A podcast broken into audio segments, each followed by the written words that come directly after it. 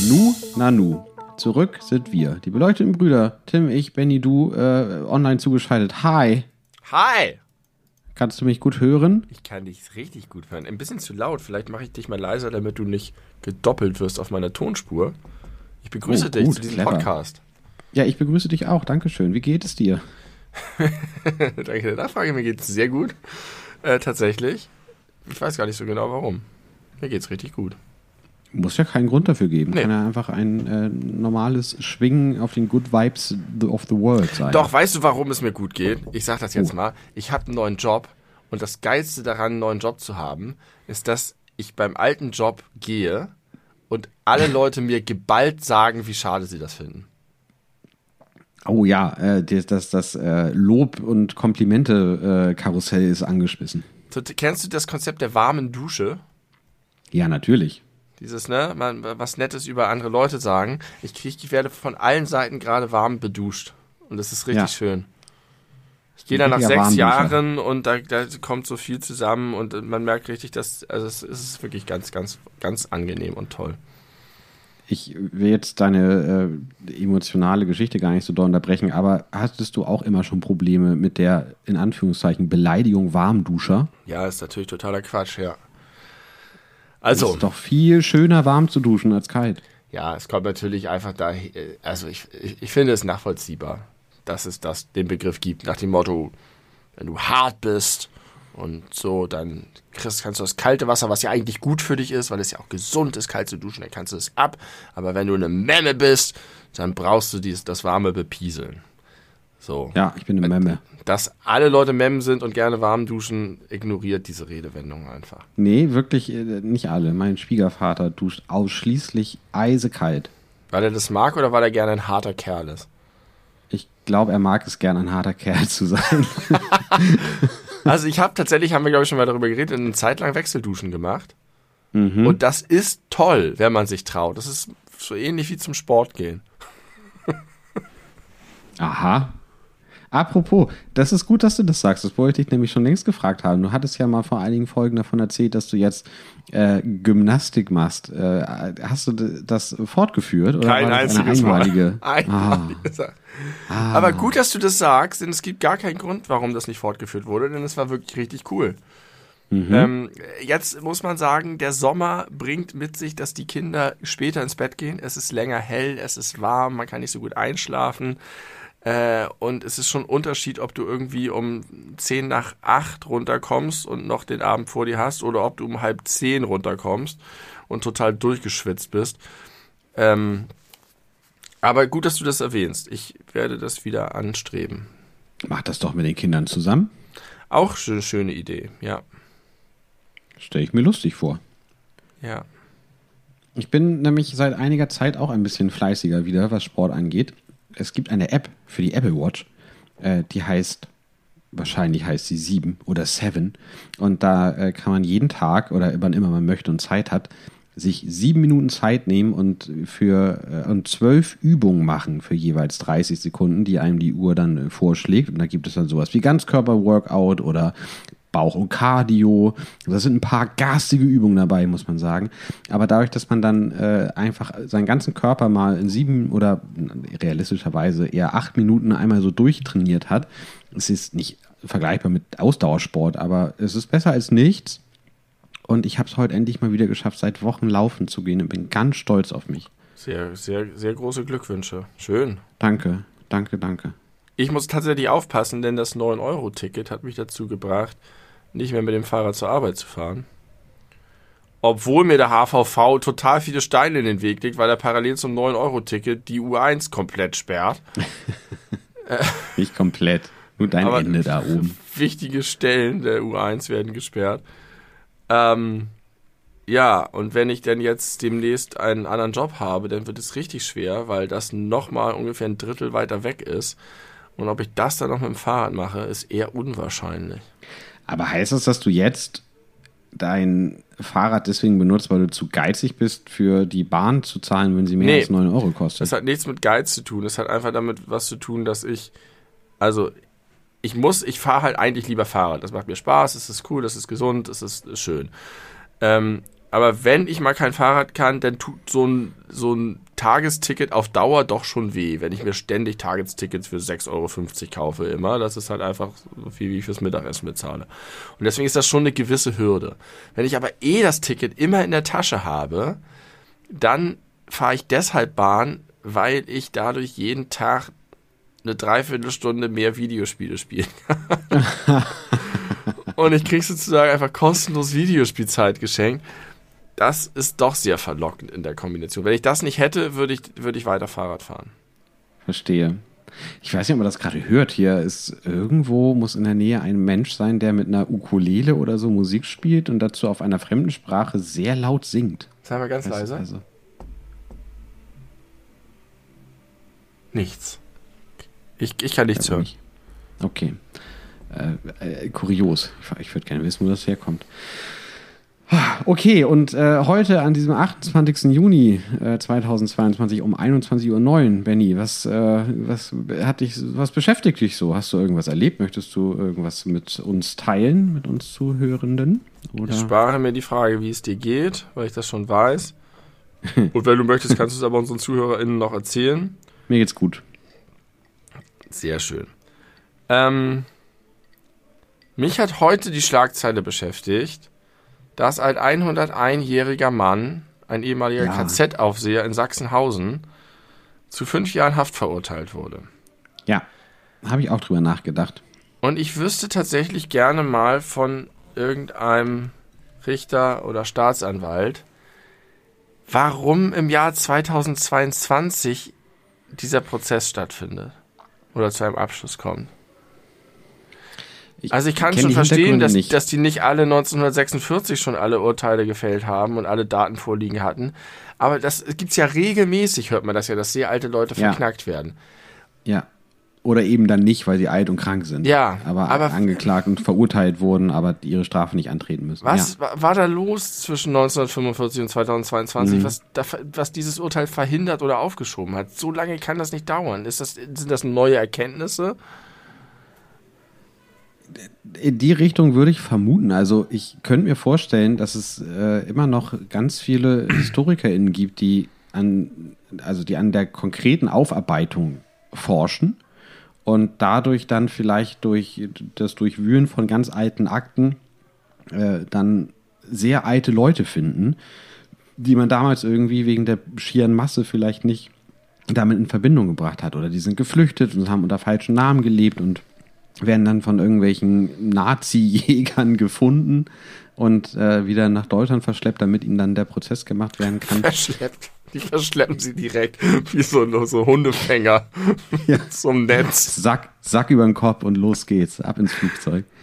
Ähm, so könnte ich mir das äh, vorstellen und erklären. Oder keine Ahnung, vielleicht konnte er über ganz viele Jahre irgendwelche Krankheiten vorbringen, wegen denen er nicht äh, straffähig war oder so. Ich weiß nicht genau, wie das läuft. Das ist, da ich aber ich schon, wenn das jetzt mal so ein Einzelfall wäre, könnte ich das verstehen, aber da das so häufig passiert. Und dann finde ich tatsächlich faszinierend, wenn du von den Nazi-Jägern sprichst, dass es wirklich immer noch Leute gibt, die sozusagen neue Erkenntnisse aus diesem, äh, aus diesem so lange zurückliegenden Ereignissen ziehen. Also so viele Jahre war das nun auch nicht, die das Dritte Reich bestand. Und da hast du halt immer noch Leute, die durch Akten sich wühlen, die Ja. Interviews führen, die suchen, die erkennen. Und wende das mal jetzt auf den Ukraine-Krieg an. Was da aufzuarbeiten sein wird. Ja, wird es. Ganz bestimmt sogar. Ganz viel. Und auch da wird es ganz, ganz, ganz viele Jahre dauern, bis man da irgendwie äh, sich durch alle Fakten durchgewühlt hat. Wenn man die überhaupt das ist- das rankriegt. ist- Dazu muss ja erstmal das russische, russische Regime fallen.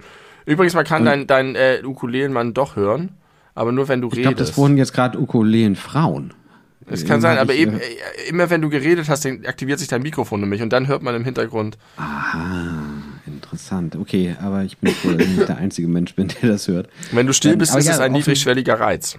Offensichtlich ist es so, dass immer noch Leute sich durch diese Akten durchführen, aber auch die, äh, zumindest in diesem Themengebiet, werden ja bald keinen Job mehr haben oder irgendwie müssen die das Gebiet wechseln, weil ich meine, der ist jetzt 101. Also so wahnsinnig viele wird es nicht mehr geben, selbst wenn da jetzt noch vielleicht in den nächsten Jahren immer wieder neue Namen hervorkommen. Wahrscheinlich ist es auch ganz oft so, dass die dann wieder irgendwelche neuen Verbindungen herausfinden, aber den Prozess nicht machen können, weil die Person schon lange verstorben ist. Ja.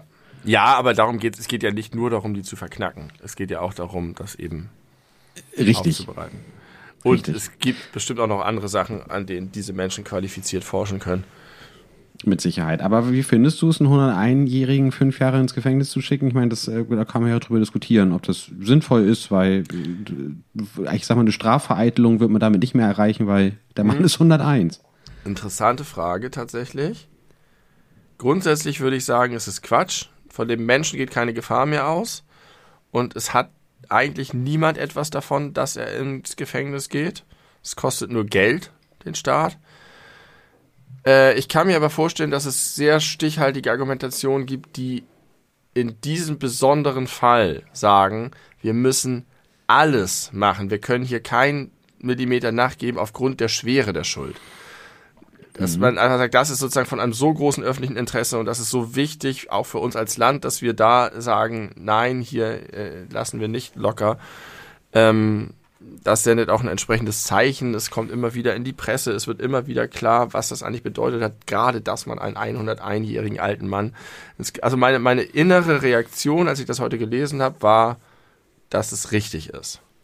Mhm. Wenn ich drüber nachdenke, so wie du das jetzt gefragt hast, würde ich sagen, eigentlich würde ich in den meisten Fällen sagen nein, aber ich glaube, dass ich mich da überzeugen lassen könnte ich glaube, das stimmt total, was du sagst, dass man ja auch als, als Justiz äh, bestimmte Werte vertritt und dass man eben gerade bei, bei dieser Thematik, die in der deutschen Geschichte so äh, tiefe Wunden hinterlassen hat, keine Gnade walten lässt. Äh, das ist ein Punkt. Ich denke aber auch, dass da ein gewisser Druck von den Opferverbänden und Hinterbliebenen ist. Und das auch total nachvollziehbar, dass sie, dass das gerade für die Leute, die äh, tatsächlich jemanden dort vor Ort oder in irgendeinem vergleichbaren Lager verloren haben, ähm, oder auf jeden Fall familiär davon betroffen waren. Äh, die Nachfahren gibt es ja logischerweise noch. Vielleicht nicht mehr unbedingt die Leute, die originär da drin gewesen sind, aber eben halt die Kinder und Enkelkinder und Urenkelkinder.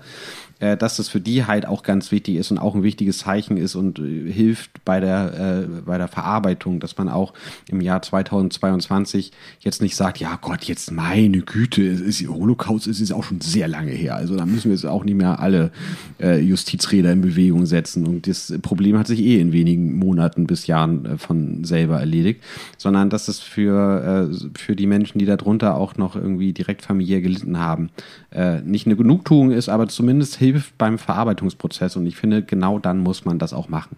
Ich finde es interessant, dass, dass du eben das Wort Opferverbände benutzt hast, weil das ja, das ist ja so.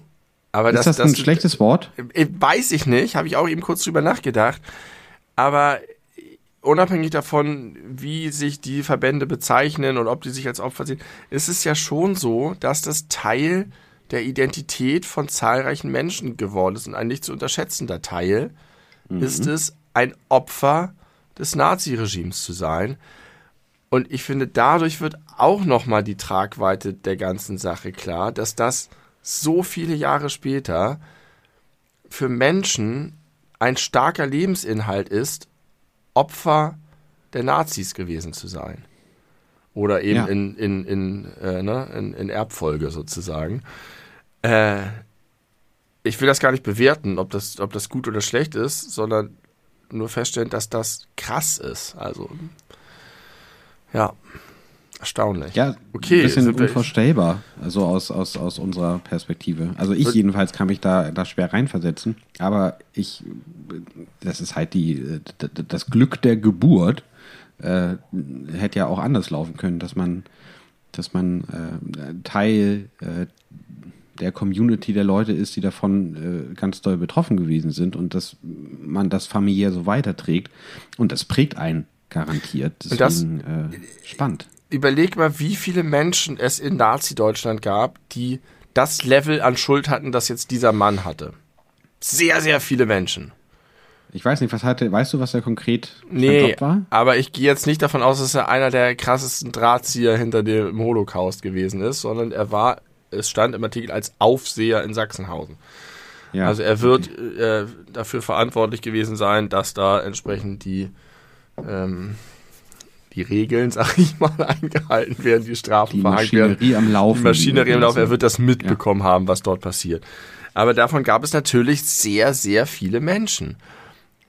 Und jetzt, äh, ohne deinen zu großen Gag draus machen zu wollen, aber jetzt überleg dir mal tatsächlich, du könntest mit Adolf Hitler zusammensitzen und mit ihm darüber sprechen, dass einer seiner, in Anführungszeichen, seiner Aufseher im Jahr 2022 für solche Verbrechen rechtskräftig verurteilt wird und dass das eine große Nachricht ist und dass sozusagen Deutschland, sein Deutschland, sich einig darin ist, mehr oder weniger, dass das richtig und gut ist. Das ist doch die Höchststrafe. Ja, Gott sei Dank, aber alles unter Höchststrafe also, ich weiß nicht, ob für Adolf Hitler aus, aus, der aktuellen Perspektive ist auch ein bisschen zu wenig, würde ich sagen. Aber tatsächlich wird, also da wird mich wirklich mal sein Gesicht interessieren, wenn, er, wenn ihm die Tragweite dessen bewusst wird dass sozusagen so ein Konsens über die Schuld besteht, bis in dieses, auf diese Ebene hinunter, wo irgendjemand da, in Anführungszeichen, Befehle ausgeführt hat, für die äh, damals gedacht völlig richtige und offensichtliche Sache. Es ist unaussprechlich. Ich kann das bis heute, obwohl man es rauf und runter mitkriegt, nicht begreifen, dass das Realität war. Also, um vielleicht den Ausweg aus dieser Thematik zu finden, ich kann dir, glaube ich, genau sagen, wie sein Gesicht ausgesehen hätte. Kennst du den Film Little Nicky äh, mit Adam Sandler? Ist das nicht mit dem Teufel oder so ähnlich? Ja, äh, genau. Little Nicky ist der Sohn des Teufels, dargestellt, also der Sohn, Nicky, äh, von Adam Sandler. Und der äh, lebt in der Hölle und ist eher so Loser-Nerd äh, und nicht so böse, wie sein Papa ihn haben möchte. Und deswegen ist Papa nicht unbedingt stolz auf ihn und äh, Little Nicky möchte abhauen. Äh, und am Anfang ist er halt noch in der Hölle. Und da lernt man, was äh, Hitlers Strafe ist für seine Taten, weil Hitler hat einen Auftritt in der Hölle. und zwar ist seine Strafe, dass er A, die ganze Zeit ein Tütü tragen muss und jeden Tag muss er, äh, hat er einen Termin, wo ihm dann eine Ananas rektal eingeführt wird. Und ich glaube, so wie er da guckt, würde er wahrscheinlich auch ungefähr gucken, wenn du ihm jetzt erzählen würdest, in 2022 wurden seine Schergen mit 101 noch für fünf Jahre im Gefängnis verurteilt. Das ist einer Super von Hitlers Schergen. Film. Ist das nicht komisch? Der saß jetzt gerade heute oder so im Gerichtssaal. Und einer dieser Mann, Schergen, ja. dieser Mann, der heute im Gerichtssaal ist, ist einer von Hitlers Schergen, die man eigentlich sozusagen nur aus Historienfilmen kennt. Aber das mhm. ist derselbe Mann in seinem Kontinuum, mhm. der da sitzt. Der hat das erlebt. Der hat einen Job gehabt, in Anführungszeichen für Hitler. Ich sag heute sehr häufig in Anführungszeichen. Krass, das blowt my mind. Ja. Wie mit deiner halbfertigen Information mit dem äh, Typen, der verwandt ist mit dem vierten Präsident der USA oder was doch der zweite oder der zehnte. Ja, nicht der zweite. Nicht der zweite. Ähm, ich habe Sachen gelernt und ich möchte sie teilen. Mm. Und zwar gibt es ein Produkt, ich habe leider äh, nicht schnell genug aufgeschrieben, um dir zu sagen, wie es heißt, aber ich kann dir sagen, was der Claim ist und was das Versprechen dieses Produktes ist. Vielleicht aktuell bei, bei den sommerlichen Temperaturen besonders interessant. Also es ist eine Vorrichtung, die du an einen Wasserschlauch anschließt und die dir garantiert, dass du innerhalb von 60 Sekunden 100 Wasserbomben befüllen kannst.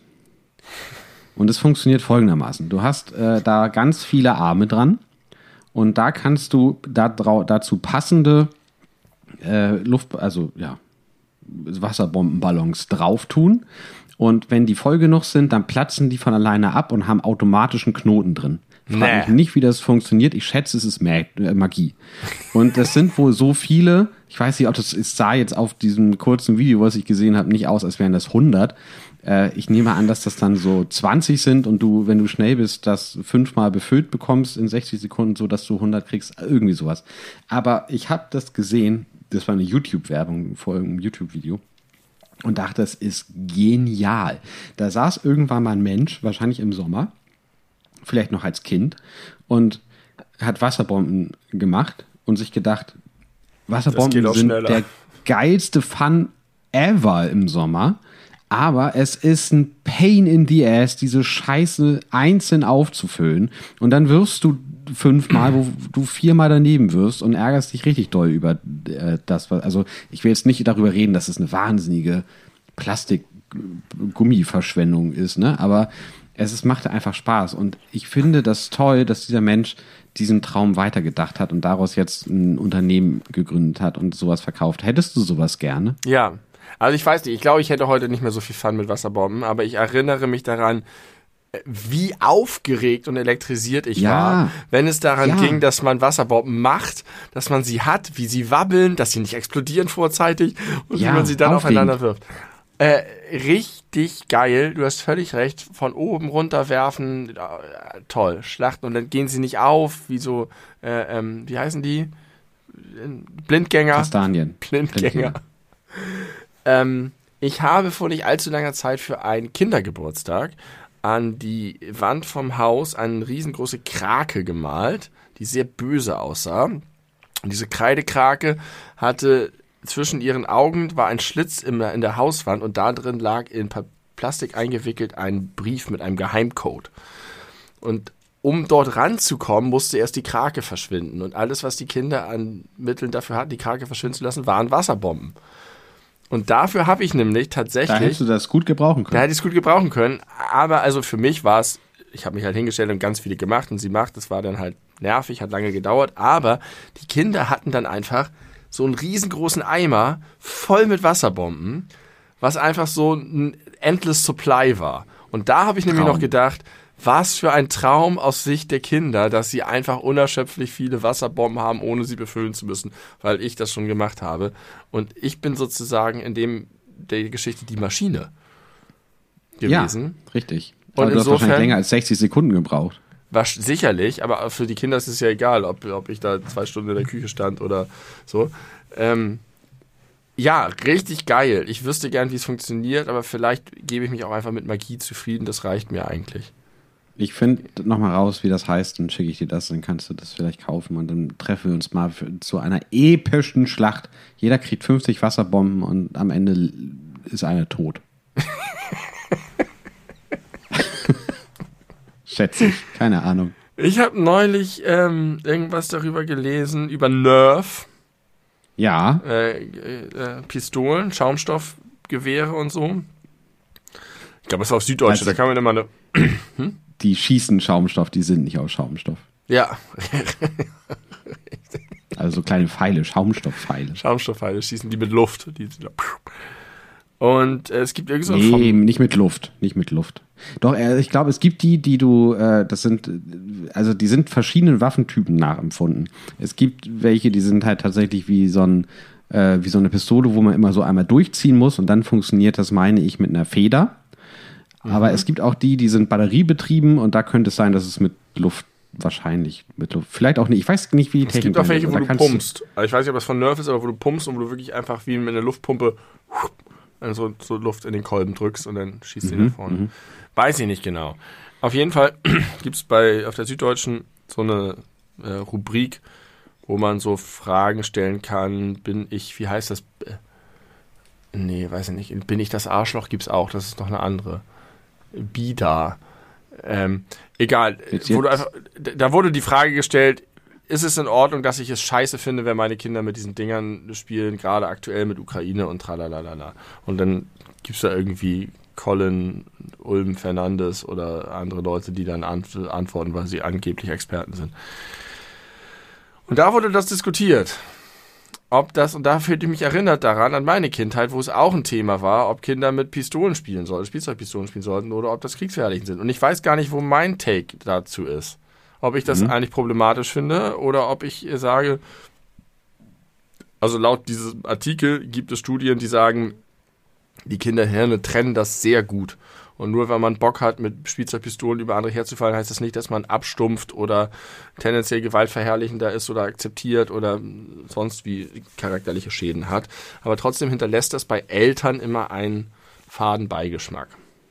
Was ja, denkst du kann darüber? ich auch verstehen, äh, dass es einen faden Beigeschmack hat, aber ich äh, war äh, als Kind ein totaler Waffennah. Ich hatte ganz viele verschiedene Spielzeugpistolen und eine Uzi und äh, alles wirklich realistischen Sachen nachempfunden. Ich hatte mir mal irgendwie auf dem Dom auch so ein Gewehr gekauft und so eine Schrotflinte, wo man auch so durchziehen konnte. Da habe ich dann noch vorne dieses, ähm, dieses rote äh, vorne auf der Mündung, damit man es auch eindeutig als Spielzeugpistole erkennen kann oder Gewehr, habe ich noch so rausgeklippt mit, mit einer Zange, damit das irgendwie das, was es so, so ein Korken rausschießen konnte, weiterschießt, hat nicht funktioniert. Aber äh, das, äh, ich war da ganz, ganz doll drin und ich äh, bin so weit von Gewalt entfernt, wie man, glaube ich, nur sein kann als Mensch. Äh, mich hat es nicht nachhaltig geschädigt. Das ist ja im Grunde die gleiche Argumentation wie mit den sogenannten Killerspielen und Ego-Shootern, die ja äh, mutmaßlich oder vermeintlich Kinder äh, verrohen sollen und deswegen die eine entspanntere Einstellung zu Gewalt haben und deswegen in späteren Alter eher zu Gewalt neigen. Und da gibt es ja auch ausschließlich Studienergebnisse, die das nicht untermauern. Ja, wobei ich glaube, dass da noch der Unterschied ist, dass halt diese Spielzeugpistolen halt wirklich schon im, in der Kita benutzt werden und bei den Killerspielen dass ähm, schon gesagt wird, okay, es ist richtig, dass die ab 18 sind, aber dann ist auch okay. Ja. Also ob du in der Kita äh, Krieg spielst oder mit 18 ist vielleicht schon noch ein Unterschied. Aber ich glaube eigentlich auch, dass ich damit kein Problem habe. Ich merke schon, dass wenn ich irgendwie sehe, dass mein Sohn irgendwie rumrennt oder meine Tochter und das so spielt, dass mir das schon ein bisschen gegen den Strich geht so in, äh, emotional. Aber mhm. da wurde was sehr Kluges in dem Artikel gesagt, nämlich, dass man das einfach auch als solches dann sehen soll. Dass man das den Kindern auch sagen kann. Dass man sagen kann, hey, ich habe einfach, ich finde das irgendwie blöd, mir geht das, ich denke da an echten Krieg und so, aber macht ruhig und dass man das eben klar nicht den Kindern sagen soll, es ist falsch, mit Pistolen zu spielen und Krieg zu spielen und so weiter, sondern wie bei den Wasserbomben, Fun ist Fun. Aber wenn man den vermittelt kriegt, dass das bei einem selber diese Assoziation weg, ist das vielleicht ein gute, guter Mittelweg. So. Fand ich ganz klug. Einfach wie immer ehrlich sein und nicht, nicht krass normieren, vorschreibend. Ja, ich weiß auch nicht, ähm, ich, also meine Mutter fand das ganz schrecklich, aber ich habe mir die halt dann von meinem Taschengeld gekauft. Und ich weiß nicht, ob ich die genauso gut und faszinierend gefunden hätte, wenn meine Mutter dann nicht so doll negativ darauf reagiert hätte. Ich glaube, das mhm. hat mich bestärkt, dass da so ein, so ein Thema, so ein Buhai drum gemacht wurde. Mhm. Interessant. Glaube ich häufig so. Ich habe das ja immer überlegt, ob es funktioniert, wenn man mit, mit, McDonalds das macht, dass man nicht sagt, ja, und weil du jetzt so, so toll hier zu Hause aufgeholfen geholfen hast oder so tapfer warst beim Arzt oder eins geschrieben hast, gehen wir jetzt zu McDonalds, sondern einfach zu sagen, scheiße, hier ist nur ein McDonalds, na ist egal, dann hauen wir uns jetzt die Pampe rein.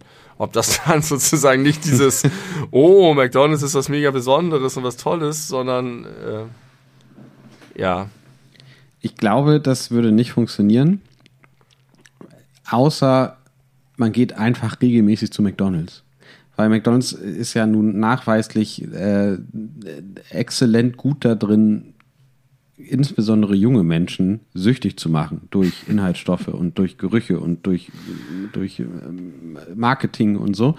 Ja. Ähm, und es ist ja, glaube ich, nur deswegen so ein Ding geworden, wo man sagt, oh, wir machen jetzt mal was Besonderes und du warst so gut und hast eine Eins in Deutsch geschrieben, wir gehen jetzt zu McDonalds. Ähm, weil die Kinder, sobald sie das erste Mal da waren, halt, also, also natürlich nicht alle, aber viele einfach immer Bock haben, zu McDonalds zu gehen. ja, meine Kinder tatsächlich bisher nicht. Die finden das nicht so geil. Gut. Ja, oh, ich habe neulich so einen geilen Burger gegessen, Alter. Das war so ein, so ein, ich weiß nicht, vietnamesischer, thailändischer, keine Ahnung, Burger. Das war vegetar, das war richtig gut. Das war das erste Mal, dass ich in einem Burger Shack war, wo die vegetarischen Burger alle ein Euro günstiger waren als die mit Fleisch. Oh. Und zwar einfach, weil die wirklich sehr gutes Fleisch benutzen. Dadurch sind die Burger halt insgesamt auch ein bisschen teurer. Und die vegetarischen sind alle in 1 Euro günstiger. Und dann haben die auf allen ihren Burgern Pulled Beef oder Pulled Pork oder Pulled Chicken. Und da habe ich vegetarisches Pult, whatever, gehabt. Auf einem Burger mit. Ah, da waren Jalapenos und Koriander und eine richtig geile Soße und es war einfach. Da, da gehen wir das nächste Mal hin, wenn wir aus irgendeinem Grund hier essen gehen sollten. Mega gut. Bei Dirty Sanchez? Nee. Dieter Sanchez. Der Dirty ja, ja, richtig. ist was anderes. Was denn? Was ist denn Dirty Sanchez? Ne? Ja, aber es ist irgendwas aus meiner Jugend, war, habe ich vergessen. Äh, nee, nee, sag mal, das will ich gerne wissen. Ich kann es dir tatsächlich nicht mehr sagen. Es hat, es hat was mit äh, Arschlöchern zu tun. Mit Arschlöchern und einer und, und, und, und äh, ich sag mal, einen sichtbaren Mundkontakt und, ja. der, und das Arschloch hat abgefärbt. Genau. Ir irgendwie so. Und da hat er sozusagen Schnurrbart hinterlassen. Ja, genau. Wobei ich gar nicht weiß, wie das funktioniert. Nee, ich weiß auch nicht genau.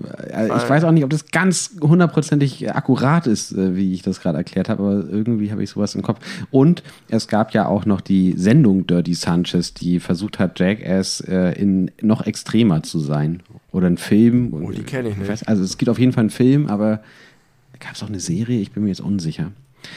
Ähm, wusstest du, ganz grob, die Geschichte von Fanta ist ja bekannt, ne? Also man, man, man sagt ja immer, Fanta ist, äh, das passt eigentlich ganz gut zu, zu der äh, Justizverhandlung mit dem 101-Jährigen, äh, ist, ist das Nazi, ist die Nazi-Cola. Hast du das schon mal gehört? Nein. Oh, okay. Dann äh, mache dich darauf gefasst, etwas über das Produkt Fanta zu lernen. Äh, die Coca-Cola Company hat sich irgendwann in den 20er Jahren in äh, Amerika gegründet und ist dann so Ende der 20er auch nach Europa und somit auch nach Deutschland expandiert und war ein rasender Erfolg.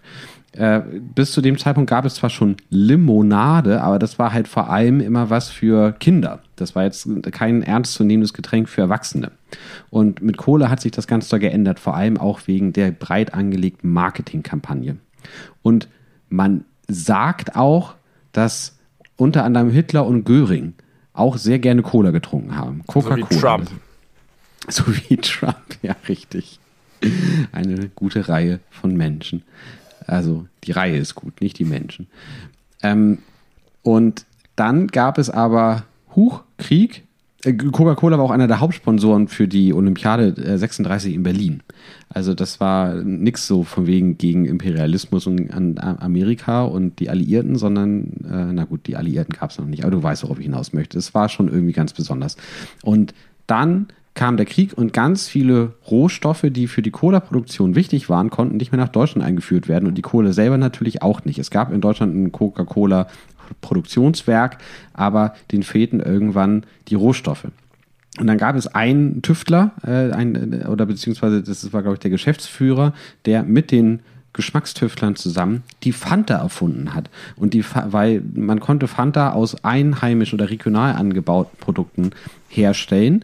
Ähm, und hatte damit dann eine Alternative. Und die Original-Fanta war aber gar nicht gelb, sondern sah aus wie eine hellere Cola und sollte auch eher den Cola-Geschmack imitieren, was wohl so mäßig funktioniert hat. Und geschmacksmäßig hat das mit der Fanta, wie wir sie kennen, gar nichts zu tun. Und nach dem Zweiten Weltkrieg, also Coca-Cola hat das ganze Thema bis heute nie so richtig aufgearbeitet. Äh, was, also die, die waren da äh, sehr weit nah, nah dran am Regime und äh, es durfte äh, nur Fanta so große Mengen Zucker verbrauchen während der Zuckerrationierung 1942 oder 43, wo Zucker ja, Göring aber weiterhin seinen Drink bekommen. Äh, möglicherweise, ja. Also das war ein richtiges deutsches Volksgetränk. War rasend erfolgreich. das gab es auch nur in Deutschland dann am Anfang? Am Anfang gab es das nur in Deutschland. Äh, und ich glaube, ich bin mir jetzt nicht ganz sicher mit den Zahlen, aber es war so irgendwie um den Dreh, dass im, im Jahr 1942 zwei bis drei Millionen Kästen Fanta verkauft wurde. Und ich finde diese Vorstellung so irre, dass in den Jahren, die man sofort mit Krieg assoziiert, die Leute offenbar in Deutschland immer noch ein normales Leben geführt haben und Fanta gekauft haben. Und zwar in riesigen Mengen, weil die brauchten auch Zucker. Die hatten Bock auf Zucker. Zucker war rationiert, aber in Fanta war noch super viel Zucker drin. Und im, erst im Jahr 1955 hat sich das, äh, hat sich die ganze Rezeptur dann geändert. Irgendwo in Italien wurde dann da die Orangenlimonade da draus.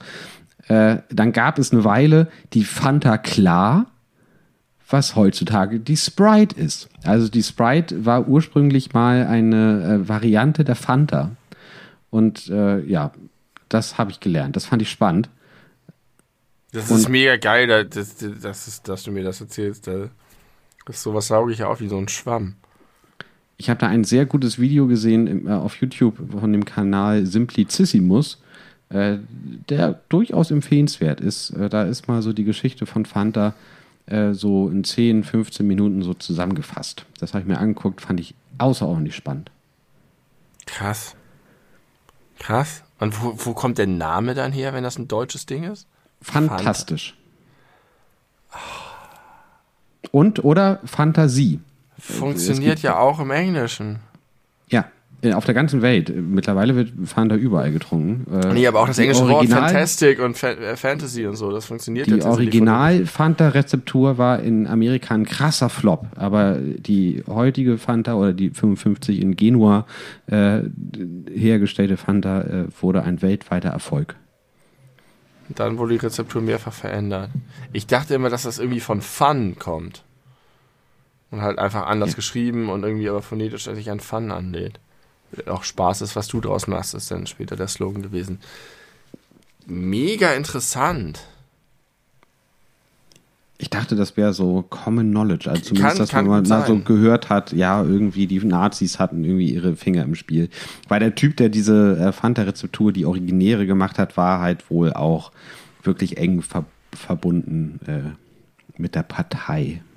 Ich habe ähm, im, im, bei meiner Arbeit im Einkaufszentrum gibt es jetzt einen Laden, der hat aufgemacht vor ein paar Monaten, als die da alle rausgegangen sind wegen Corona-Pleiten.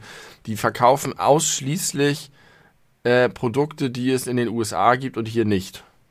Also Pringles-Sorten, die es hier nicht gibt und Fanta-Sorten, die es hier nicht gibt und so weiter. Sprühkäse?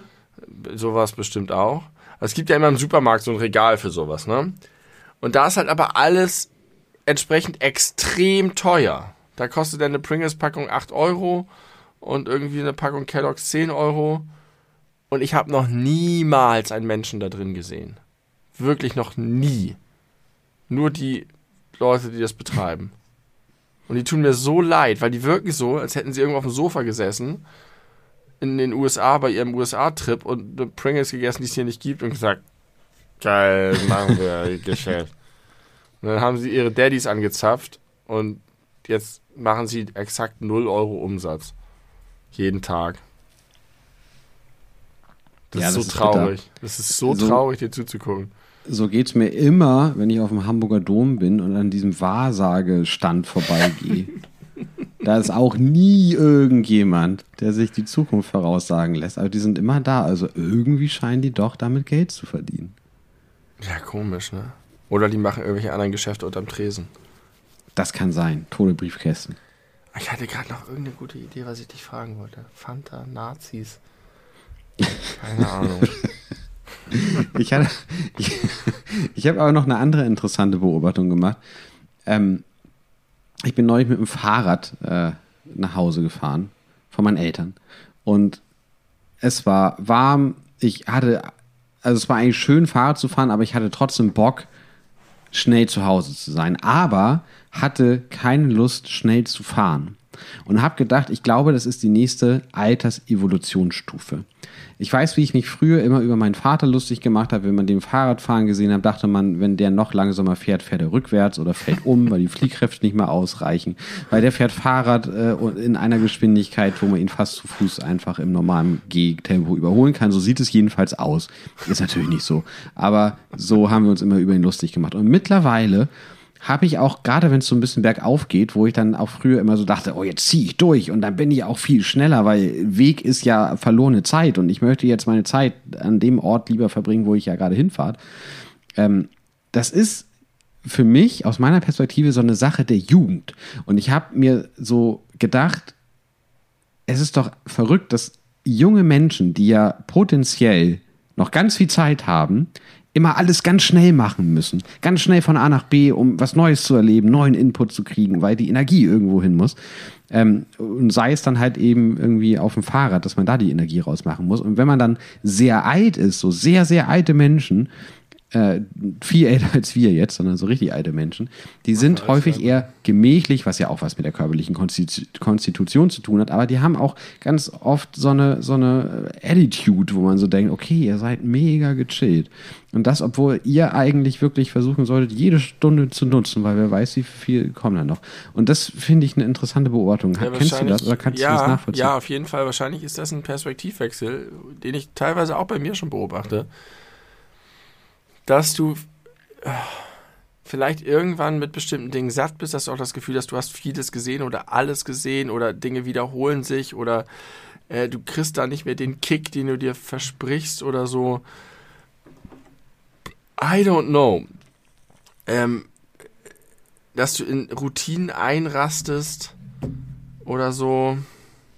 Ich kann es nicht genau sagen hat sicherlich auch viel mit Konzentrationsfähigkeit und vielleicht auch mit Stress zu tun und einem geringeren belastbaren Nervenkostüm. Ich merke bei mir zum Beispiel, dass ich viel ängstlicher geworden bin auf dem Fahrrad.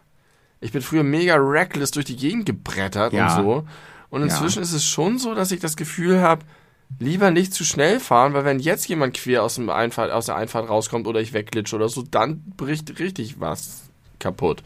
Kaputt, ja. Äh, ja, kann ich komplett bestätigen. Ich meine, ich bin früher irgendwie mal drei Monate lang ohne Sattel gefahren, weil er abgebrochen war und ich mich nie darum gekümmert habe, dass ich einen neuen kriege. Äh, und das war okay für mich. Und oh, natürlich ist es nicht, nicht besonders sicher und bequem schon mal gar nicht. Also sowas würde fährt dann halt viel im Stehen. Ich, bitte? Man fährt dann halt viel im Stehen. Ja, ausschließlich. Du musst ja. stehen die ganze Zeit. Ja. Du musst ja, die ganze Zeit stehen. Äh, hast Geht halt schon. keinen Sattel.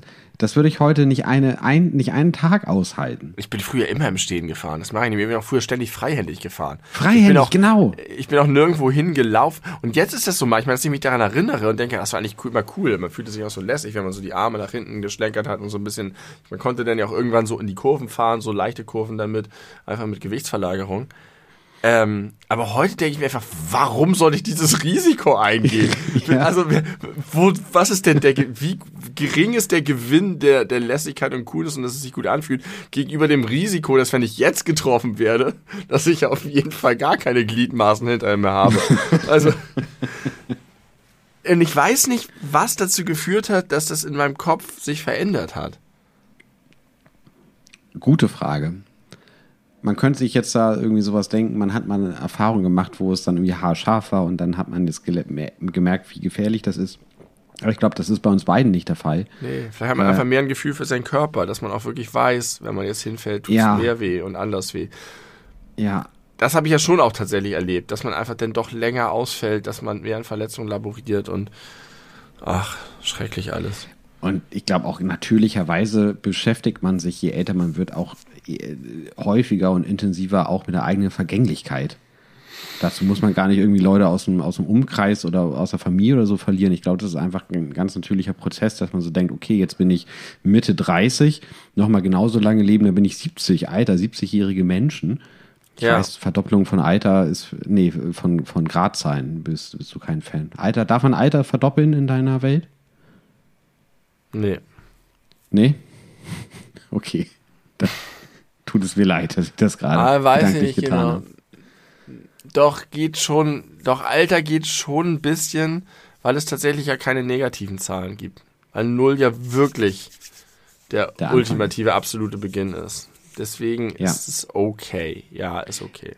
Ich finde, es bringt aber auch gar nicht so viel, weil wenn man sich mal anguckt, also wenn man als, äh, wenn man schon mehrere Jahre erwachsen ist, jetzt ganz egal, ob es 25, 35 oder 55 ist, ähm, ist es ja, oder sogar jünger, 20, 18 vielleicht sogar schon, wenn man sich da irgendwie zurückerinnert, dann sind ja so die Jahre ab, ich sage jetzt mal im Durchschnitt vielleicht so 8, 9, 10, fangen ja erst an, so ein bisschen präsent zu werden, aber es fühlt sich so alles an, so ist es bei mir, wie ein sehr schnell geschnittener Film, wo man so äh, Progression, Altersprogression darstellen möchte. Und wenn ich dann so an die letzten 10, 15 Jahre denke, fühlt es sich an wie ein Film, wo ich in einzelne Szenen in Echtzeit springen kann. Verstehst du, was mhm. ich meine? Ja, ja.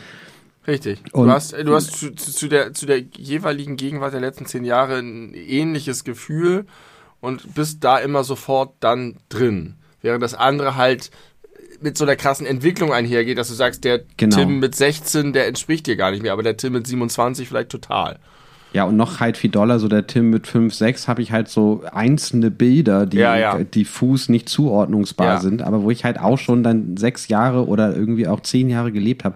Das heißt, wenn ich jetzt darüber nachdenke, okay, wenn ich jetzt doppelt so alt bin wie jetzt, bin ich 72. Das heißt, oh krass, dann ist es ja nochmal genau die Zeit, die ich jetzt gelebt habe und dann bin ich 72. Aber vom Gefühl her haut das überhaupt nicht hin, weil ich halt weiß, dass die zweite Hälfte meines Lebens, wenn man jetzt von 72 ausgeht, ganz anders erinnert wird als die, mhm. als die erste Hälfte. Und mhm. mit, mit, einer ganz anderen Erinnerungsqualität, auch mit viel mehr Alltag zwischendrin, also viel mehr Sachen, die man irgendwie im Kopf hat, aber nicht auseinanderhalten kann, aber dafür viel stabiler im Gedächtnis als irgendwie Dinge, die nach dem ersten Schwimmbadbesuch passiert sind. Ja, das scheint sich fast so ein bisschen aufzuhebeln. Wenn man Kleines hat, ist es viel eindringlicher, weil man viel mehr lernt, viel mehr Neues ist. Neues macht ja immer was mit dem Gehirn ganz doll und schüttet irgendwie Hormone aus und so. Und dafür kann man sich halt viel besser an Sachen erinnern, die später stattgefunden haben. Ja. Trotzdem sagen immer alle, ach, ich weiß auch nicht, keine Ahnung. Alter beschäftigt uns. Meine Güte, Tim, wir sind noch nicht mehr 40. Ich habe nochmal überlegt, äh, man kann auf jeden Fall sagen, dass man doppelt so alt ist. Alles, was bei, bei Null wirklich beginnt, was sich verdoppeln lässt. Man kann sagen, jemand ist doppelt so alt wie jemand anderes. Es kann auch sagen, es liegen doppelt so viele Tomaten wie dort. Man kann aber nicht sagen, es ist doppelt so warm wie gestern. Das ist nicht möglich. Außer es ist doppelt so warm wie gestern. Außer es ist Kelvin. Ähm, was weißt du über das Geiseldrama von Gladbeck? Oh ad hoc kann ich dir da quasi nichts zu sagen. Wenn du mir ein paar Stichworte noch mehr gibst, bin ich wahrscheinlich wieder ganz schnell drin. Äh, wir befinden uns im Jahr, ich glaube, 88, 1988. Äh, und es werden zwei Bankangestellte entführt. Und das äh, Entführungsdrama dauert insgesamt irgendwie 56 Stunden. Es wird im Grunde permanent minütlich von der äh, Medienöffentlichkeit verfolgt, inklusive Interviews, Live-Interviews teilweise mit den Entführern. Und die Polizei äh, hat eigentlich ihr größtes Versagen der Nachkriegsgeschichte präsentiert dabei, weil sie sehr viele Situationen, wo sie hätten eingreifen müssen und es gut hätten können, nicht wahrgenommen haben. Ich wollte gerade sagen, ich glaube, ich habe mal eine Doku dazu gesehen, aber was ich jetzt durch eine kurze Recherche festgestellt habe, ist, ich habe die Werbung für die Netflix-Doku gesehen, von der du jetzt ja. bestimmt erzählen möchtest. Ja, möchte ich gern. Weil diese, also das Besondere an diesem Fall ist halt, dass der irgendwie über zweieinhalb Tage ging und wirklich währenddessen Live-Interviews mit den Entführern, die haben später noch einen Bus entführt, die sind von NRW bis nach Bremen hochgefahren, dann kurz über die holländische Grenze und wieder zurück und das alles eben in zweieinhalb Tagen ohne zu schlafen. Ähm, wow haben zwischendurch halt irgendwie 30 Geiseln in einem Bus gehabt und dann wieder davon welche freigelassen, ähm, haben auf äh, Polizisten geschossen. Und ich möchte jetzt, wenn du es nicht genau weißt und vielleicht auch nicht alle HörerInnen es wissen, äh, gar nicht genau sagen, wie es ausgegangen ist, auch wenn das hinlänglich dokumentiert und bekannt ist. Aber was halt vor ein paar Wochen bei Netflix veröffentlicht wurde, ist eine 90-minütige Doku, die mhm. gar nicht unbedingt eine reine Dokumentation ist, weil das Ganze äh, funktioniert ohne Erzählstimme. Also da ist keine, keine Meta-Einordnung oder Zusammenführung von ja, Dingen, die passiert sind, sondern es werden ausschließlich Originalaufnahmen von damals äh, benutzt. Ja. Es gibt Hast ab und zu so Einblendungen. Ich habe das bisher noch nicht erzählt. Okay. Es gibt ab und zu so Einblendungen, ähm, wie, welcher, äh, wie viele Stunden jetzt schon vergangen sind äh, der Entführung und wo man sich befindet und das war's. Ansonsten wird es nicht eingeordnet. Das heißt, man kann wirklich diesen, diesen Medienwahnsinn. Es gibt diesen Film, ich weiß nicht, ob du den gesehen hast, Natural Born Killers. Ja. Äh, ich glaube, der ist ganz doll inspiriert von Gladbeck. Mit äh, Woody Harrison. Ja, genau. Und Juliette Lewis, äh, mitproduziert von Quentin Tarantino. Und ähm, da geht es eben halt auch um so ein marodierendes Pärchen, Bonnie und Clyde mäßig. Hat der nicht auch das Drehbuch auch, geschrieben? Ja, kann auch kann sein, dass er den, dass er auch das oder ich glaube, das Drehbuch geschrieben hat. Unser guter Freund Olli hat genau das hervorgehoben, wie angenehm er das fand, dass da keine Stimme drüber war. Vielleicht hat der das da. Ist auch egal. Ja. Aber das ist halt auch wahnsinnig beklemmt, weil das ist halt schon eine echte Tragödie und ein echtes Drama. Äh, und so viel kann man, glaube ich, verraten. Es ist jetzt nicht so, dass es ein komplettes Happy End gibt. Das, schon währenddessen nicht. Das ist äh, Sonst wird es auch nicht das Geiseldrama von Gladbeck. Genau, ist. genau. Das ist schon wirklich, wirklich gruselig. Und man steht die ganze Zeit oder sitzt die ganze Zeit davor und denkt sich, meine Güte, wie viele Fehler können denn passieren? Und wenn man sich dazu dann noch oder danach noch den Wikipedia-Artikel dazu durchliest, dann lernt man erst, dass da noch so viel mehr Fehler passiert sind, die gar nicht in diesen anderthalb Stunden gezeigt wurden, weil es wahrscheinlich dazu dann keine Aufnahmen gab aber was einfach aus Polizei, polizeitaktischen Gründen nicht gut äh, funktioniert hat. Ganz große Empfehlung, sehr spannend. Auch nochmal ein Blick in die alte Bundesrepublik. Haben wir auch schon mehrfach drüber gesprochen, dass das ja ganz spannend ist. Es, wurde, es wurde unfassbar viel geraucht früher in den 80ern, ja. Wirklich bei jeder Gelegenheit, alle haben immer geraucht. Das habe ich gerade gelesen, wie viel das zurückgegangen ist. Äh, wie krass viel der Tabakkonsum in Deutschland zurückgegangen ist in den letzten 20 Jahren. Das ist wirklich erstaunlich. Ähm, ich habe die Zahl nicht parat, aber es ist eine sehr, sehr, sehr große Zahl in Prozenten, die, die weniger verkauft wird und geraucht wird. Aber haben sich jetzt nicht dafür die Zahlen in den Corona-Jahren extrem erhöht, was so Psychosen durch Marihuana-Konsum angeht? Das weiß ich nicht. Ich glaube schon. Ich habe in letzter Zeit gucke ich häufiger, ich kann das Genre gar nicht sagen, auf YouTube so, ich sag mal im weitesten Sinne Comedians, die Sketche machen.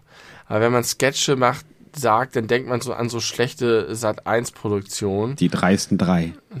Was wie oder Sechserpack oder so. Sechserpack, genau. Das sind sehr gute, witzige, kluge Clips zwischen 30 Sekunden und 6 Minuten, äh, wo Leute auf so kreative Art und Weise Alltagsszenen nachstellen, die dann aber völlig abdrehen und cool werden. Und da gibt es einige, denen ich, die, die ich seit ein paar Monaten bis Jahren jetzt gucke. Und einer davon hat jetzt so einen Skandal an den Hacken.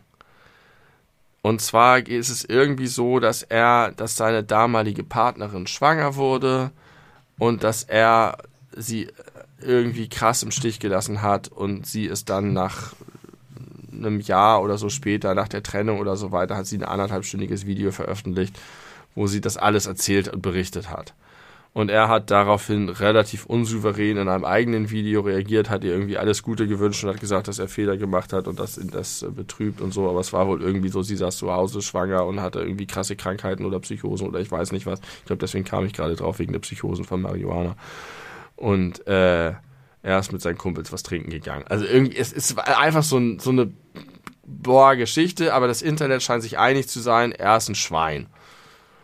Und seine, ich habe mir nur sein Reaktionsvideo darauf angeguckt und hatte auch nicht das Gefühl, dass er jetzt diesen Vorwürfen groß was entgegenzustellen hätte. Und seitdem ist es halt so, dass der YouTube-Algorithmus mir immer mal wieder, er macht auch weiterhin Videos, er ist wahnsinnig erfolgreich, Videos von ihm reinspielt und ich finde ihn so witzig. Ich finde seine Videos so gut und so lustig und so toll und ich mag ihn dadurch halt auch, weil man, das ist ja auch so ein bisschen mal das Gefühl, man lernt die Leute dadurch kennen. Und ich, ich habe jetzt aber immer ein schlechtes Gefühl und mag die gar nicht mehr anklicken. Obwohl das halt, ich, ich weiß irgendwie fast zu wenig darüber. Und da habe ich darüber nachgedacht, ob das eigentlich alles so richtig ist. Was genau? Also, wie diese Art von Konflikten geführt wird, wer alles dazu was sagt, wie öffentlich das gemacht wird. Einerseits habe ich halt das Gefühl, cool, dass es sozusagen die Möglichkeit, wenn das jetzt ein Fall ist von, es scheint mir nicht um häusliche Gewalt gegangen zu sein, aber irgendeine Art von, ich sag mal, emotionalem Missbrauch, den es wahrscheinlich tausendfach, milliardenfach immer noch gibt und früher noch viel mehr gab und wo nie irgendjemand früher drüber geredet hat. Aber ich habe das Gefühl, ich muss mich jetzt dazu positionieren, dass ich einen Typen lustig finde und jetzt irgendwie mich dazu verhalten muss, ob ich seine Videos weiterhin gucken kann oder nicht. Und muss mich jetzt da reinlesen und muss irgendjemandem Glauben schenken und irgendjemandem nicht Glauben schenken. Und ich fühle mich da wie bei Johnny Depp und Amber Heard. Wo ich auch denke, so, warum, warum müssen jetzt alle Leute eine Meinung dazu haben, wer jetzt in der Ehe recht hatte und wer nicht? Das kann doch die Justiz einfach entscheiden und fertig.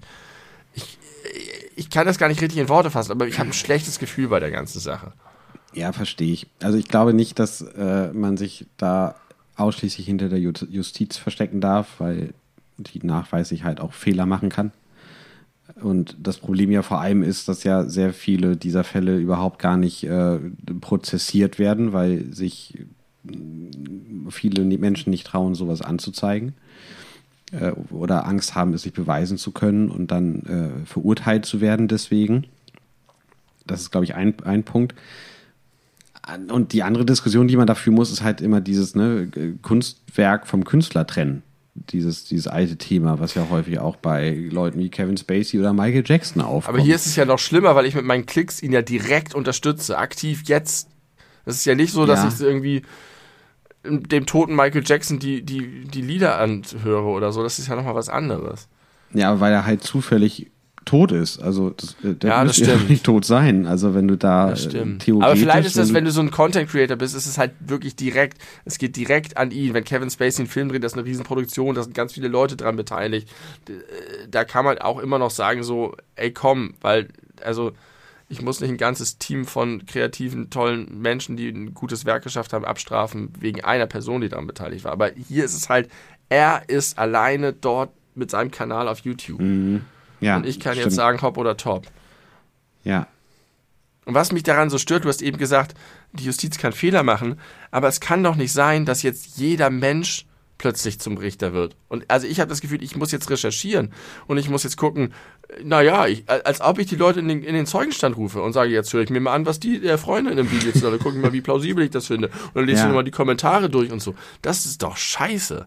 Das ist so eine ja. Verantwortung, die du nicht auf den Einzelnen abwälzen kannst. Und auch, wie anstrengend das auch ist. Also, das ist ja der, dem Versuch geschuldet, ich sage jetzt mal vereinfacht, ein guter Mensch zu sein oder das Richtige zu tun. Es gibt ja auch äh, Millionen von Menschen, die sagen, ist mir scheißegal, was der in seiner privaten, in seinem Umfeld da macht, ob das ein guter Typ ist oder nicht. Ich finde es einfach hilarious as fuck und deswegen äh, gucke ich, guck ich mir das gerne an. Ähm, das gibt es ja auch, aber ja, es ist, es ist nicht einfach, ein guter Mensch zu sein. Nee.